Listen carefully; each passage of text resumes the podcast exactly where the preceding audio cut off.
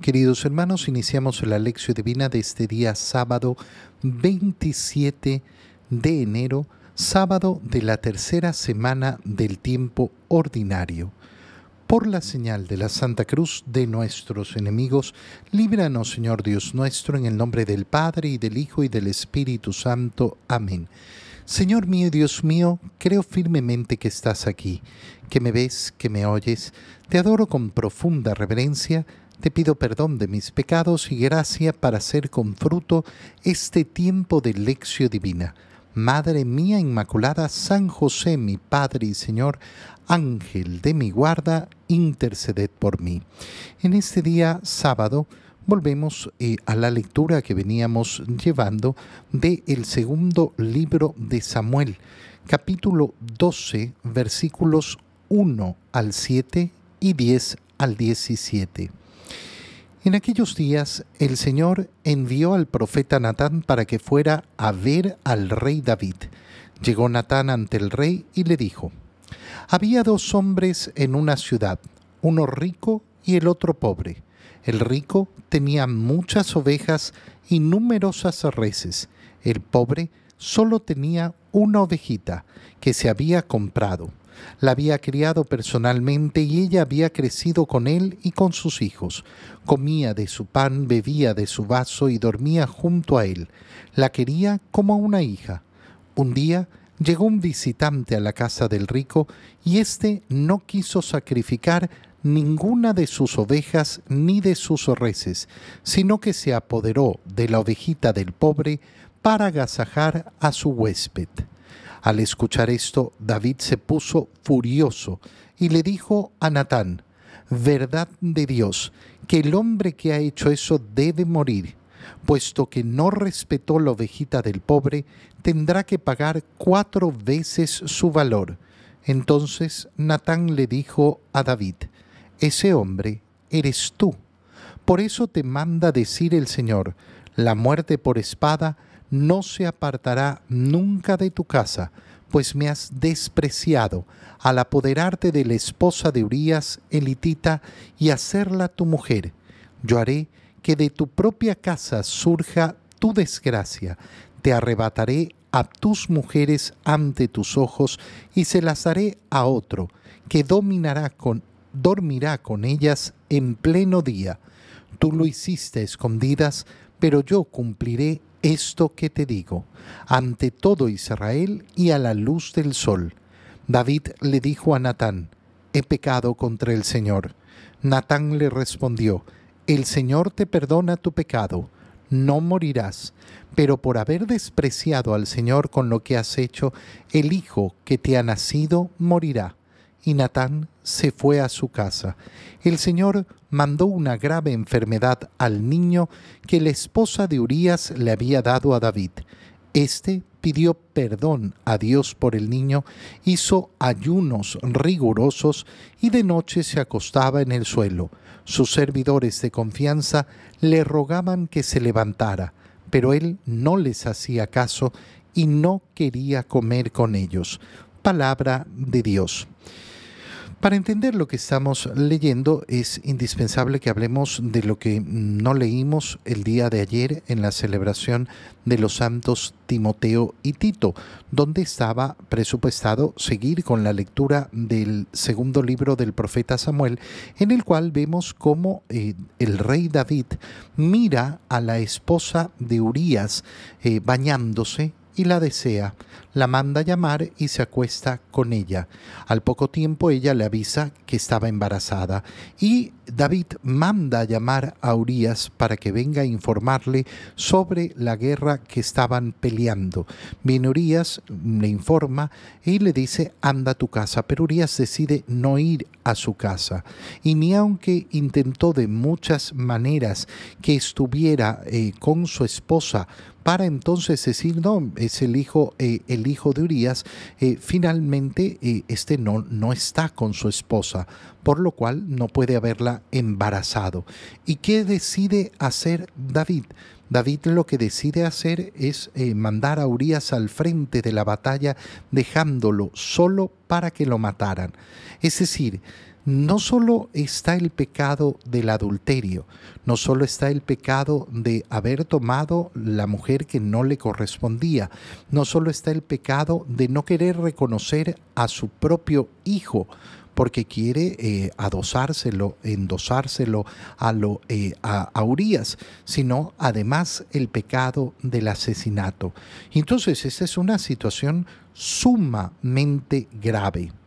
La primera reflexión a la cual tenemos que llegar es justamente eh, mirar que David es el gran rey David, de cuya dinastía va a surgir nuestro Salvador. Nuestro Salvador no ha venido al mundo a través de una genealogía perfecta, donde no ha existido el pecado, donde no ha existido gente mala, donde no ha existido ningún error. No, no, no. Ha venido al mundo a través de una línea de seres humanos que como todos están revestidos de momentos de grandeza y momentos de grandes pecados. Pero también vamos a ver justamente eh, en, la lectura que hemos hecho la capacidad de la redención, la esperanza de la redención. La lectura empieza hoy cuando el profeta Natán es enviado para poner en evidencia, para descubrir el pecado que ha hecho el rey David. ¿Cómo lo va a poner en evidencia? Y el modo de ponerlo en evidencia es verdaderamente precioso, porque llega Natán ante el rey David y le dice, había dos hombres, uno rico y uno pobre, y comienza entonces la historia de cómo ese, eh, ese pobre tenía una sola ovejita a la cual cuidaba, quería y la tenía consentida como si fuera su propia hija y comía con él y dormía con él.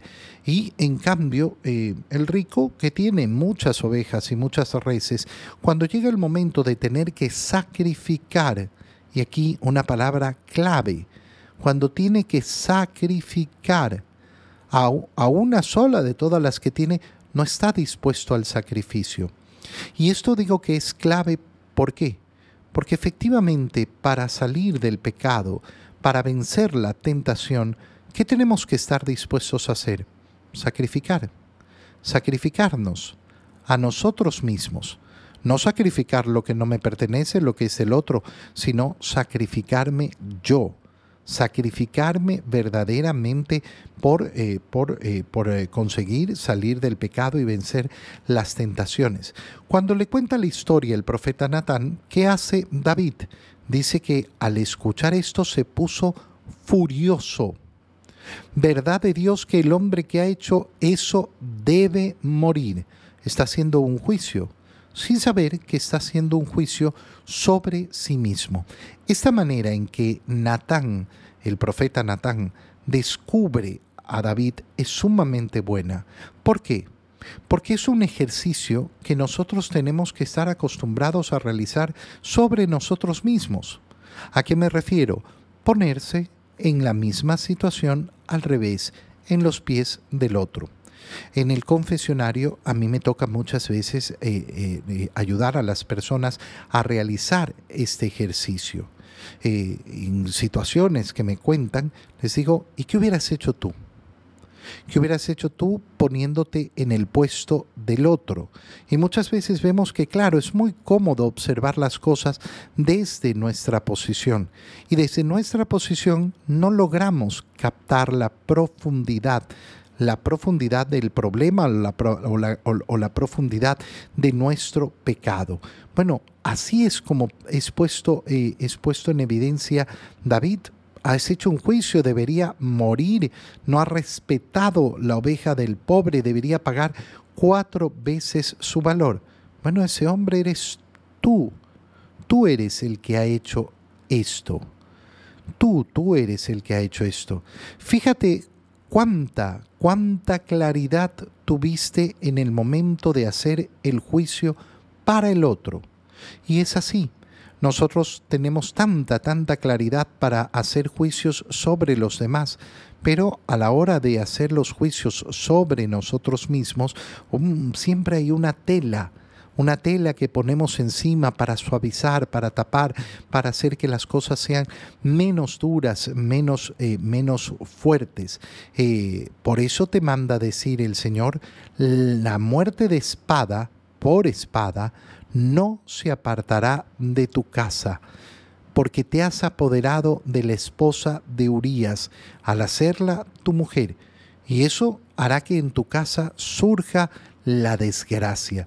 Qué importante darnos cuenta cómo el Señor defiende la santidad de ese hogar. Por eso el pecado de adulterio siempre va a ser un pecado sumamente grave, aunque el mundo hoy no lo quiera reconocer aunque el mundo hoy se invente mil fórmulas para decir, bueno, es que eh, los casos, los casos. Cuando a mí una persona me pregunta, pero eh, es que yo no, no, no, no, no tengo culpa porque yo no buscaba, eh, yo me separé de mi esposa, pero de repente me encontré con esta mujer y me volví tan feliz porque estoy tan enamorado. hermano mío, ¿no entendiste que el camino era el sacrificio? El camino, el camino de la salvación no es otro, sino el sacrificio. Nosotros pensamos eh, que, no, pero es que el amor es tan grande, el amor es tan grande que eh, eh, no se puede hacer de otra, de otra manera. La otra manera de hacerlo es justamente a través del sacrificio. No, no, no hay maneras fáciles de vencer el mal.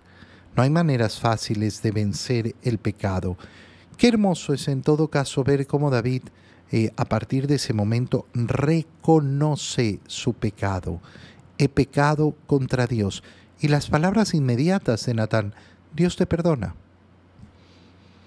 ¿Qué tenemos que hacer para conseguir el perdón? Reconocer nuestro pecado. Qué terrible es cuando no logramos reconocerlo, cuando queremos justificarlo, cuando queremos decir, no, bueno, es que no, no, no fue culpa mía. No, no, Siempre lo decimos en la Santa Misa al pedir perdón por nuestros pecados, por mi culpa. Pero hay personas que lo repiten, pero a la hora de confesar sus pecados, no lo quieren admitir, no quieren admitir su culpa. Quieren decir que estaban obligados, que, que, fue por no sé qué, fue por no sé cuánto. Mi culpa, mi culpa. El reconocer que es mi culpa me lleva al perdón. En el Evangelio, leemos el Evangelio de San Marcos, capítulo 4, versículos 35 al 41. Un día al atardecer Jesús dijo a sus discípulos, Vamos a la otra orilla del lago. Entonces los discípulos despidieron a la gente y condujeron a Jesús en la misma barca en que estaba. Iban además otras barcas. De pronto se desató un fuerte viento y las olas se estrellaban contra la barca y la iban llenando de agua. Jesús dormía en la popa, reclinado sobre un cojín. Lo despertaron y le dijeron, Maestro, ¿no te importa que nos hundamos? Él se despertó, reprendió al viento y dijo al mar, Cállate, enmudece. Entonces el viento cesó y sobrevino una gran calma. Jesús les dijo, ¿por qué tenían tanto miedo? ¿Aún no tienen fe? Todos se quedaron espantados y se decían unos a otros, ¿quién es este a quien hasta el viento y el mar obedecen? Palabra del Señor. Qué escena más maravillosa la que nos presenta en el, Evangelio cuando el Señor les dice a sus discípulos, vayamos a la otra orilla del lago. Si nosotros hacemos una lectura rápida de todo lo que nos ha contado San Marcos hasta este punto, estamos ya avanzados en el capítulo cuarto, ¿qué vemos? Vemos que desde el inicio de la vida pública de Jesús, el Señor no para no se detiene, está constantemente trabajando, está constantemente predicando, está constantemente sanando. Y por eso es sumamente entendible y bello ver el cansancio de Jesús, que nos muestra su humanidad, verdadero hombre. ¿Qué significa verdadero hombre? Que tiene nuestra misma naturaleza que es un hombre como tú, como yo, un ser humano.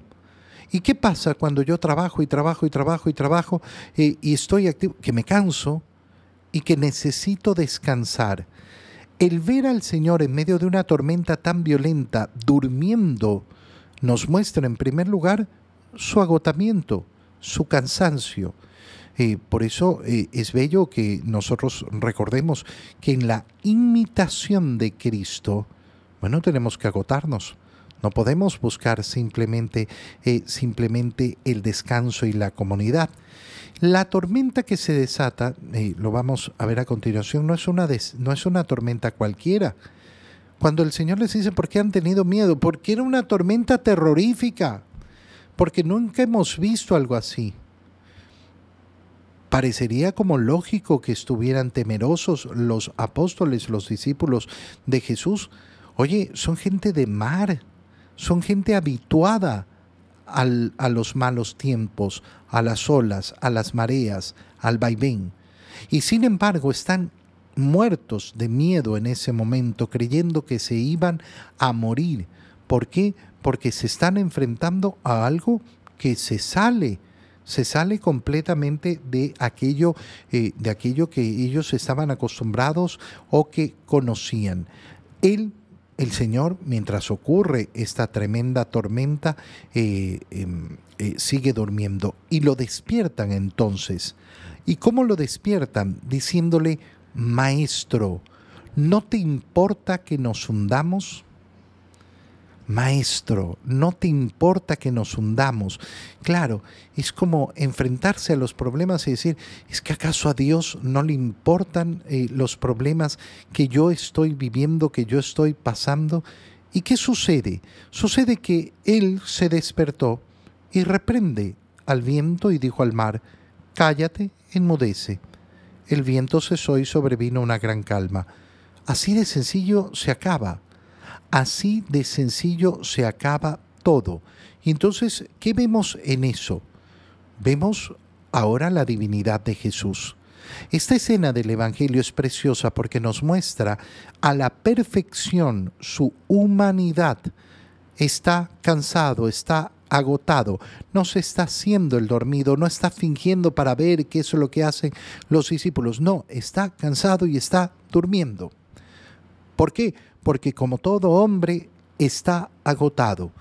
Pero cuando lo despiertan, con una sola palabra hace que esa tormenta tremenda que tiene muerto de miedo a aquellos que son pescadores, que están acostumbrados eh, eh, eh, al, al, mar, se, se levanten se levanten y efectivamente sigan, eh, sigan con su, eh, eh, perdón, que, que, están acostumbrados y que sin embargo están llenos de miedo ante lo que están viendo, lo que está ocurriendo.